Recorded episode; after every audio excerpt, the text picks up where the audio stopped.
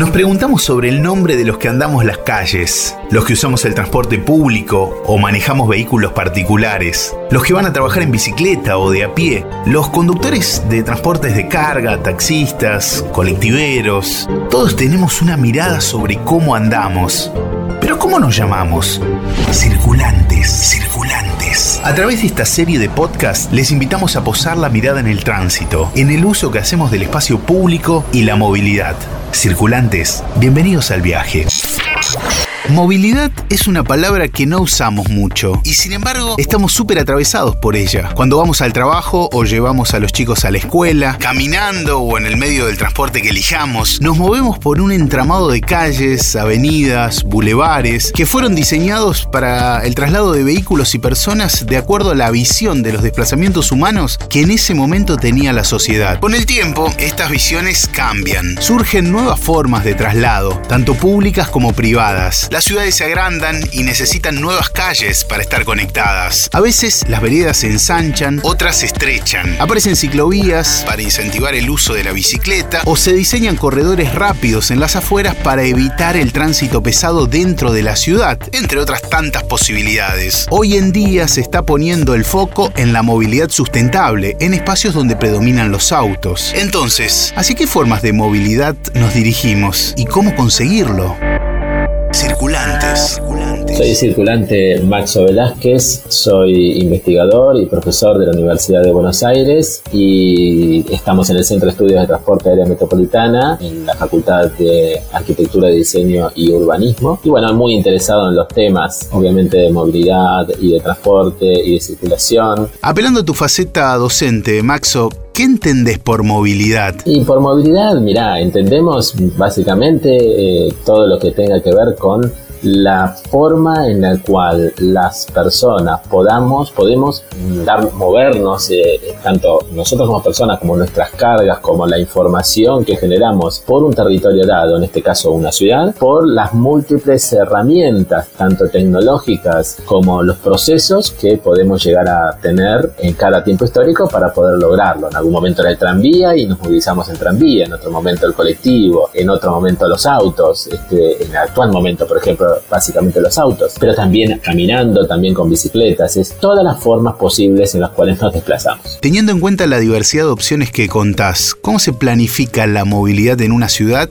y qué cosas se tienen en cuenta? Bueno, acá hay que pensar de que nosotros, eh, por lo menos la sociedad, las sociedades latinoamericanas eh, y particularmente algunas ciudades argentinas, parten de dos principios o de dos grandes formas rectoras. Uno es, no tiene que ver con la ciudad más pensada desde de eh, los paradigmas europeos, ¿no? que al fin de cuentas este, siempre se nos dice que somos herederos de los barcos, ¿no? que nosotros bajamos de los barcos y también las ideas bajaron de los barcos. Eh, y en aquella idea de ciudad lo que se buscaba era una ciudad compacta, pequeña, chica, ¿no? con un centro muy activo, con calles muy chiquitas en ese centro, ¿no? que es básicamente los centros que tenemos en las grandes ciudades de la República Argentina, de escala particularmente española, con cuadrículas españolas, y, y en esa ciudad, en esa ciudad donde todo estaba en el centro, vinculado a la actividad principal, el Rosario el Puerto, por ejemplo, eh, lo que teníamos era una movilidad fomentada bajo los criterios de peatonalidad, o sea, gente que camine, obviamente sin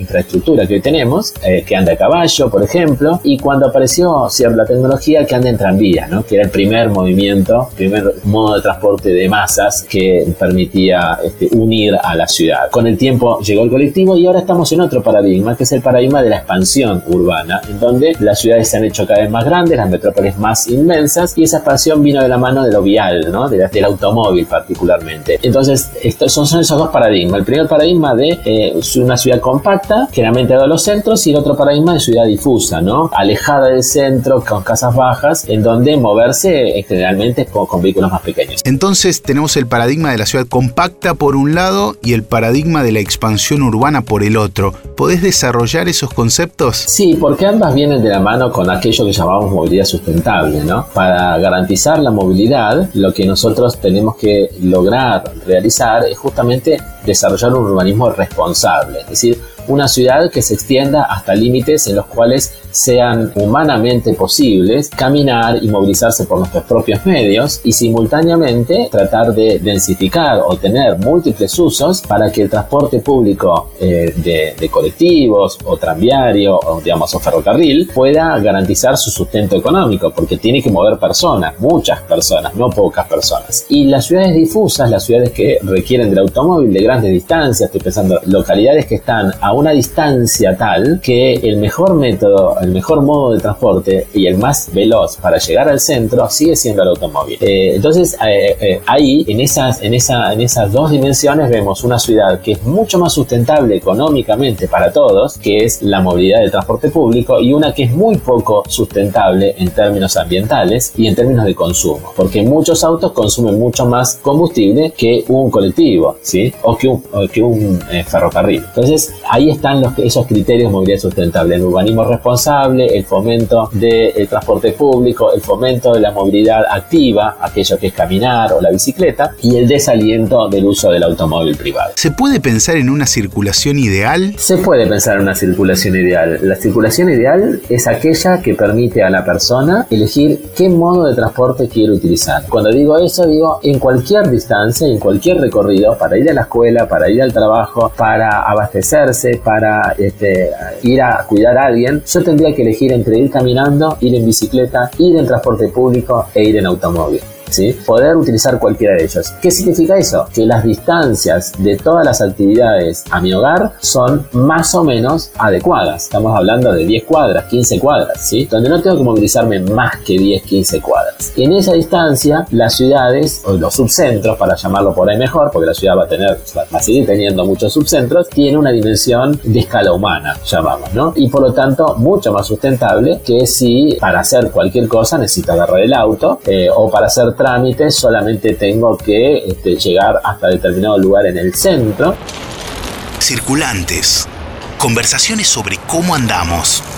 Les habla el circulante Lucas Cosentino, profesor de enseñanza media y superior en historia. Soy el circulante Narciso Katz, soy de Tucumán, técnico en seguridad vial, profesor de historia eh, trabajo en el Ministerio de Educación y en la Fundación Siempre Verde. Soy la circulante Julia Fochesato y soy de la ciudad de Concordia, Entre Ríos. Soy psicóloga, y, pero trabajo más eh, en el área educativa como docente. ¿Estás de acuerdo con las formas de circulación actuales? Definitivamente no. Circulamos de una manera peligrosa, ineficiente y lesiva con el ambiente. Nuestra movilidad tiene una excesiva dependencia de un uso de vehículos particulares que ha hecho irracional al sistema de tránsito. No sé si de acuerdo, pero trato de pensarlas, trato de, de cambiarlas. No tanto, digamos. Estoy, estoy de acuerdo con que hay que circular, pero por ahí el tránsito es bastante desordenado eh, a nivel general en nuestro país y particularmente donde yo vivo también. ¿Alguna vez te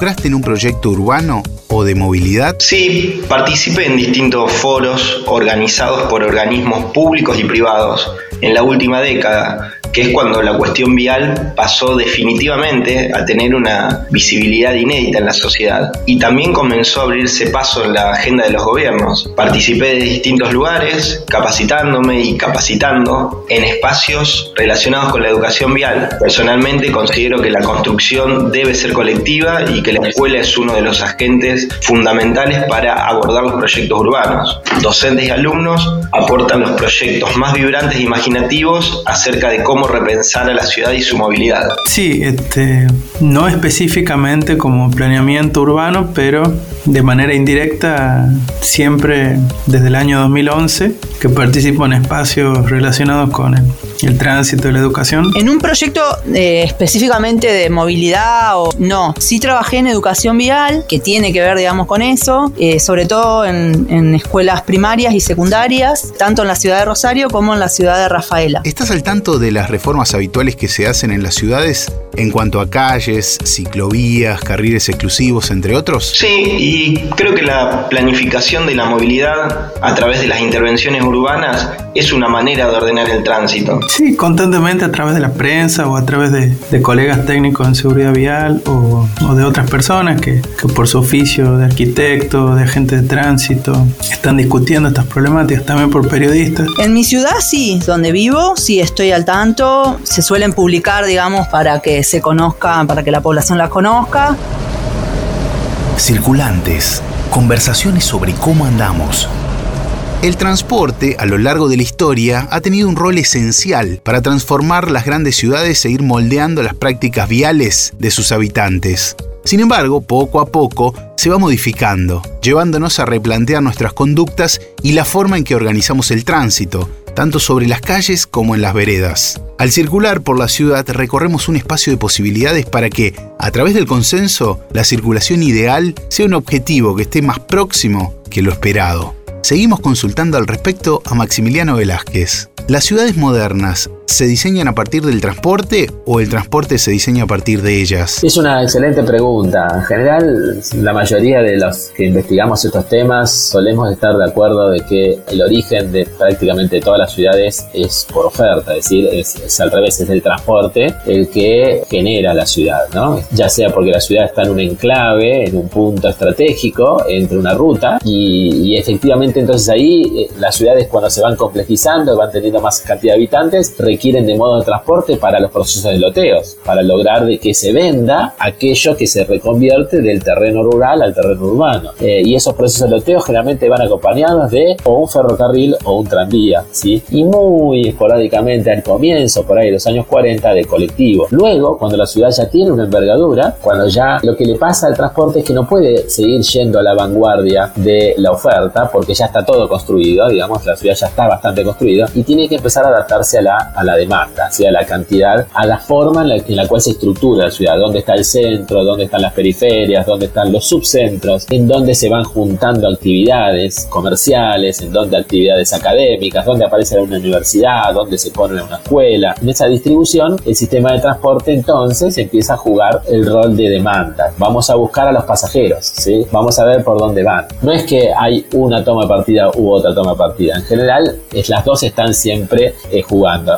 en lo que se llama el transporte a la oferta y el transporte a la demanda. Hoy a todo eso lo englobamos en un criterio, en un concepto que se llama TOD, eh, que es el desarrollo orientado al transporte. En castellano DOT, en inglés TOD. Y en esa idea es que el desarrollo urbano eh, y la expansión urbana y la concentración de actividades urbanas tiene que estar vinculado con un modo de transporte masivo, justamente para no alentar de que ese desarrollo se transforme en un gran centro comercial o lo que sea, donde la única accesibilidad posible sea el auto privado. ¿Cómo conseguir una circulación inclusiva en las ciudades? Ah, y ese es un gran desafío y un gran inconveniente, eh, porque la ciudad no fue pensada ni para los peatones, en su gran mayoría, eh, y mucho menos para, para algunos peatones que eh, tienen algunas dificultades, tanto motrices como de algún otro orden. Este, por lo tanto, en general, la cantidad de inversión que tienen que hacer los estados para garantizar la movilidad de estos sectores sociales es muchísima. ¿Sí? Y en general, como ya sabemos, por ahí se interviene una avenida y una cuadra al, costado de la avenida, en la calle paralela, no se puede. Entonces la persona va, este, por ejemplo, en, en, su silla de ruedas, funciona, digamos, andando bastante bien en determinado lugar de la ciudad y de repente se encuentra con que la intervención terminó y no siguió. Y entonces a partir de ese momento tengo que ser ayudado o tengo que arriesgarme a saltar de la calzada a la acera, por ejemplo, ¿no? Y así hay mucho de eso. Es muy complicado, la verdad, hacer esas intervenciones porque requieren de un grado de planificación que nuestras ciudades no, no, no tienen. ¿Cómo se readaptan las calles diseñadas y utilizadas por los autos hacia las formas de movilidad sostenible? Nosotros creemos que el mejor modo es que lo adapte la ciudadanía, este, que lo adapte este, cada, cada uno de los vecinos. Y la forma para hacerlo es algo que llamamos urbanismo táctico. El urbanismo táctico no es más que una serie de pintadas que se hacen sobre la calle, reduciendo la capacidad vial para el vehículo privado y agrandándola para los peatones. ¿sí? Básicamente son pintura en la calle a la cual se le puede poner este, accesorios como podría ser una gran maceta, como puede ser este, eh, bancos, cualquier eh, infraestructura que permita decir este espacio está ganado al auto, este se le gana al auto. ¿Y por qué el urbanismo táctico? Porque puede fallar, ¿sí? porque por ahí puedo estar haciendo una invasión vial que me provoque luego una congestión muy grande. Entonces, el urbanismo táctico lo que, lo que permite es que, en todo caso, lo único que hay que hacer es quitar la pintura y volver volverla como estaba antes. Probarla hasta que funcione, ¿sí? en algún sentido. Por suerte hay mucho manual eh, y hay mucho trabajo con eso. Circulantes. Conversaciones sobre cómo andamos. Pensar a la ciudad es reflexionar sobre una parte más de nuestra vida en sociedad y con ella a la movilidad, ese ámbito tan diverso, presente y esencial de nuestro ser cotidiano. Hoy en día las urbes continúan readaptándose entre los paradigmas de lo compacto y la expansión. Sus calles, que antes parecían algo fijo e inmutable, pueden ser intervenidas, ya sea por el activismo ciudadano o por políticas públicas, y así generar condiciones de tránsito más equitativas entre los distintos tipos de circulantes. El diseño de calzadas, pensado exclusivamente para el tránsito automotor, está comenzando a ser revisado, dando paso a la idea de movilidad sustentable. Y con ella emerge el protagonismo del ciudadano para proponer o idear alternativas para beneficio comunitario. Las calles son de la ciudad y la ciudad de sus habitantes, los circulantes.